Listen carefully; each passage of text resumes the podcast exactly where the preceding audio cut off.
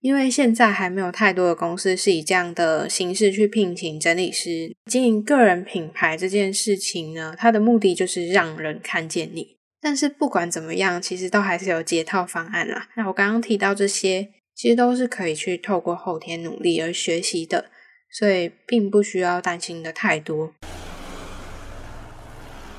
嘿，你跟自己熟吗？忙碌了好一阵子。却总是忘记自己最想要什么样的生活吗？在心里找个安静的角落坐下来，给自己一杯咖啡的片刻，和最赤裸、最真实的你来场近距离交流。我是 mini，这个节目献给正在朝向理想生活模式迈进的你。欢迎你的加入，体验精准生活所带来的美好。精准美学将会带领你。探究居家美学、生活模式、极简思维。每个人都是不完美的，但你认真生活的样子最美。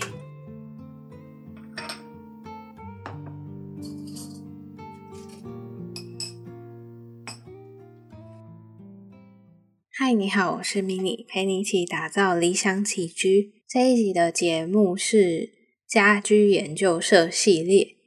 顾名思义呢，就是研究家居生活美学。无论是以 mini 的本业整理师出发，或是邀请到其他居家美学产业的各界专业人士来分享他们的知识。在这个系列呢，你可以学习居家美学相关的知识，来打造自己的理想空间。那在节目一开始呢，这集节目没有其他来宾，所以会分享个简单小知识给你。那这集的简单小知识还蛮有趣的，也是我自己第一次看到。要怎么样在没有电表的情况下知道电池有没有电呢？这边指的电池是那种长形的电池。那我时常在客户家整理的时候，身边没有带电表，但是后来我发现，只要把长形的电池平面的那一端立在桌面或地面上，那如果这样子立起来，但是电池会倒的话，代表这个电池已经几乎没有电了，我觉得这个方法实在太方便了，所以也想在这里分享给你。现在正在收听的你，如果刚好在家的话，也可以一边听去把电池拿出来做实验。那我们进入今天节目的主题喽。最近我收到很多的听众啊，或是朋友，无论是用 IG 私讯，或者是平常聊天的时候问到。嗯，有些人就会说他想要尝试整理师这个职业，所以会问我说要怎么样自己评估是不是真的可以有办法做整理师，而且是全职的状况这样子。那之前我已经曾经在三十七集请人整理只是多一个帮手吗？论整理师的服务总体价值。嗯，在这个集数里面有提到整理服务，还有整理师所需要的能力。不过那时候是用客户的角度去论述了，以居家整理服务它所提供的价值呢，给一般的人来说，我们要嗯怎么样的专业程度这样子？那这一次呢，则是要给想要成为整理师的朋友一些建议，还有嗯讲到一些重点，请你们可以自己评估看看，诶，我这样的人人格特质啊，能力是不是会适合全职当整理师？嗯，在当一年左右的整理师之后呢，我把会需要具备的能力分成了四大类型。那有绝大部分呢是需要透过后天呢，也可以嗯自己去培养，而不是说一定要先天就具备的能力。所以，如果你对整理师很有兴趣的话，也并不需要担心自己是不是能力不足，或是天生的人格特质不适合之类的。那首先第一部分呢是技能面的，主要是讲到空间整理的一些呃基本能力啦，就是需要对于空间很有敏锐的洞察力。从一开始观察的时候，你就要嗯从物品的摆放啊，还有呃空这个空间它们的状况来思考这个问题在哪里。那在运用逻辑呢去规划，还有如何的。做整理收纳是在最快的时间内可以达成的。那当然呢，有必要的时候也会需要做动线的调整啊，还有家具组装和丈量等等的能力。当然都是很基本的啦，不会非常的困难。那我刚刚说的，比如说空间感、空间的嗯整理收纳、动线规划，还有刚刚说的丈量，这些都是会需要的一些基本能力。那再来第二部分呢，是工作形态。整理师的工作地点啊、时间和时长基本上是非常的不固定，几乎每一个案子都不太一样。所以，如果是想要成为整理师的你，必须要能够接受这样的工作形态。像有的人可能是呃妈妈，全职的家庭主妇，会需要顾小孩啊，或回家煮饭给家人吃，可能就不是那么方便成为全职的整理师。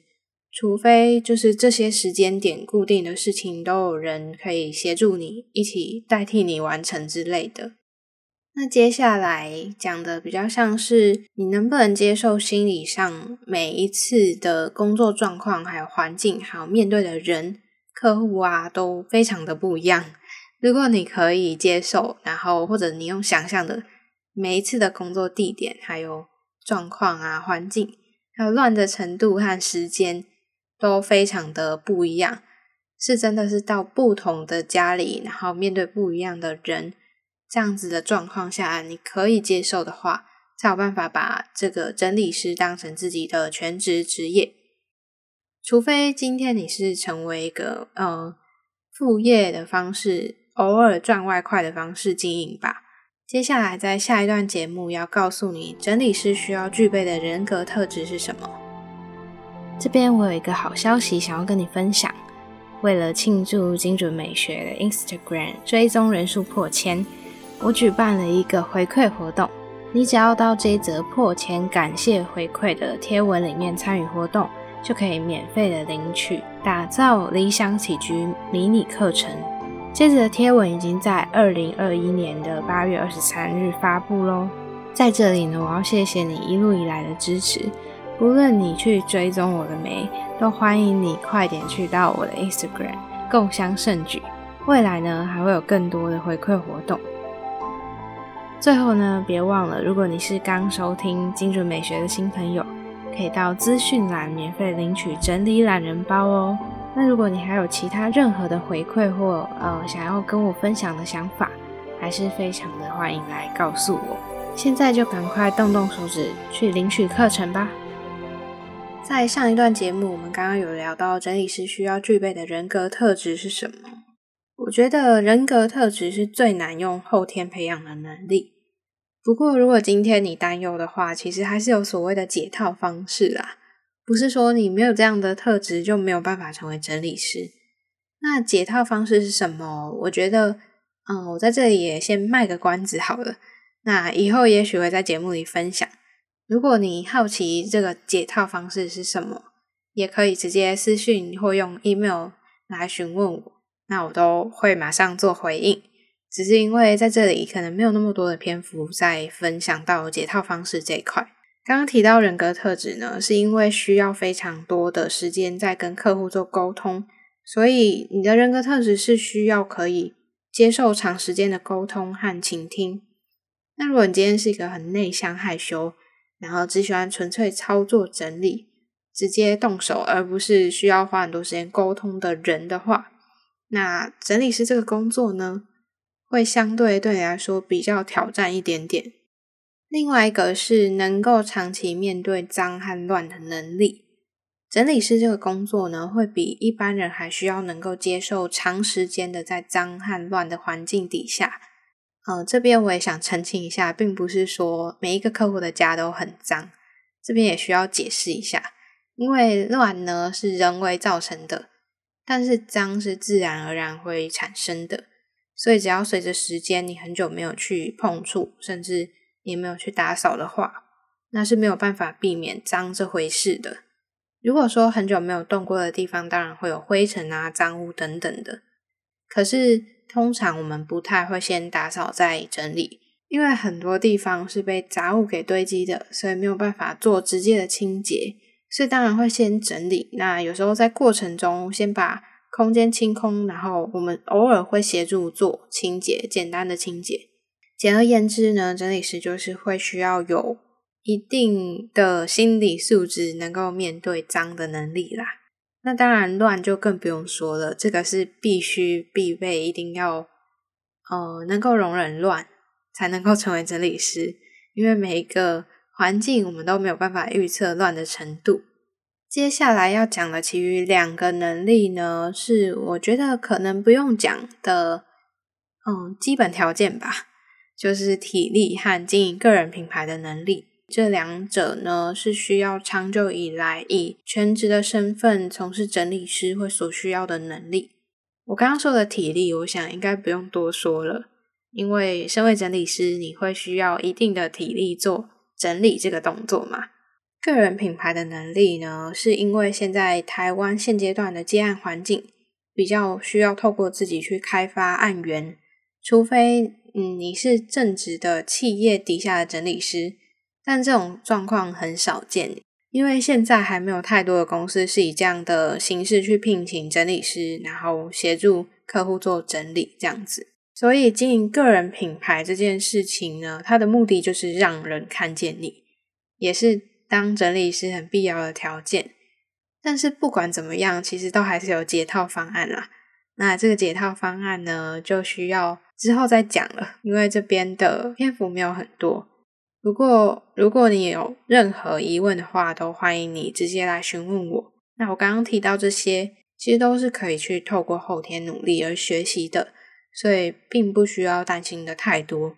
最主要是你要能够喜欢成为别人的整理师，帮别人整理环境，不是说你只有喜欢整理自己的房间就没事了，因为帮别人整理是另外一回事。你要懂得怎么样去沟通，怎么样去说服，然后也在嗯他现有的状况给他最大的协助。刚刚讲的这些，我也想额外补充一下，就是之前我在第二十集，你具备几个人格特质，整理师的人格特质，来一探究竟。这一集里面，我分享到需要具备的一些人格特质。那有关于人格特质这一点，我叙述的比较详细一点。所以，对这些很有兴趣的话，你可以再回去听第二十集。接下来，我就最后要统整一下我刚刚所提到的那些能力。我把所需要的能力一一的列点统整出来。第一点是技能，技能所需要的能力是包含了洞察力啊，还有逻辑应变能力，那还有收纳的能力跟空间感、动线规划能力。还有基本的家具组装跟丈量，当然还有需要一些美感。不过美感比较像是你要怎么样排列整齐，让这个空间看起来很有美感。接下来第二点是工作形态，要能够接受地点、工时和收入不固定，还有工作环境状况都非常不固定的这样子的情况。那这边我也不多说了，就列点做统整。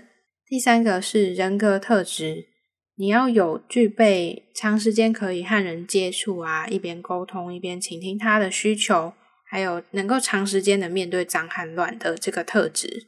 第四个是体力方面的，需要长时间能够整理的体力和耐力。那第五个是经营个人品牌的能力，需要自己开发案源，所以要用任何的方法和管道帮助你，可以让更多人看见你。听完了刚刚漏漏等的一长串分享，如果你有其他的问题或想法呢，都欢迎你到 IG 或 email 跟我交流。那我也希望听到你的想法，跟你想要听的任何主题跟回馈。那在节目最后呢，我想提醒你一件事情：理想生活需要透过实践来打造。想象一下属于你美好生活的样子会是什么样子？瞄准目标之后，规划路线。再勇敢的迈开脚步，往你的理想生活前进吧！我随时随时都欢迎你跟我分享路上遇到的风景，甚至是到达目的地的喜悦。祝你有个美好的旅程！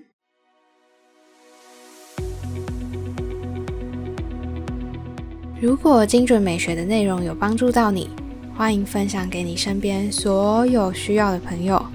赶快把节目订阅起来！有什么悄悄话？也立马到我的 IG 跟我说吧。虽然我知道你跟我一样，可能会先潜水个好一阵子，但是我不会读心术，你知道的。我的 IG 跟脸书都是 M I N I M A L I C 点 T W，想看我的日常分享，就快动手按下追踪吧。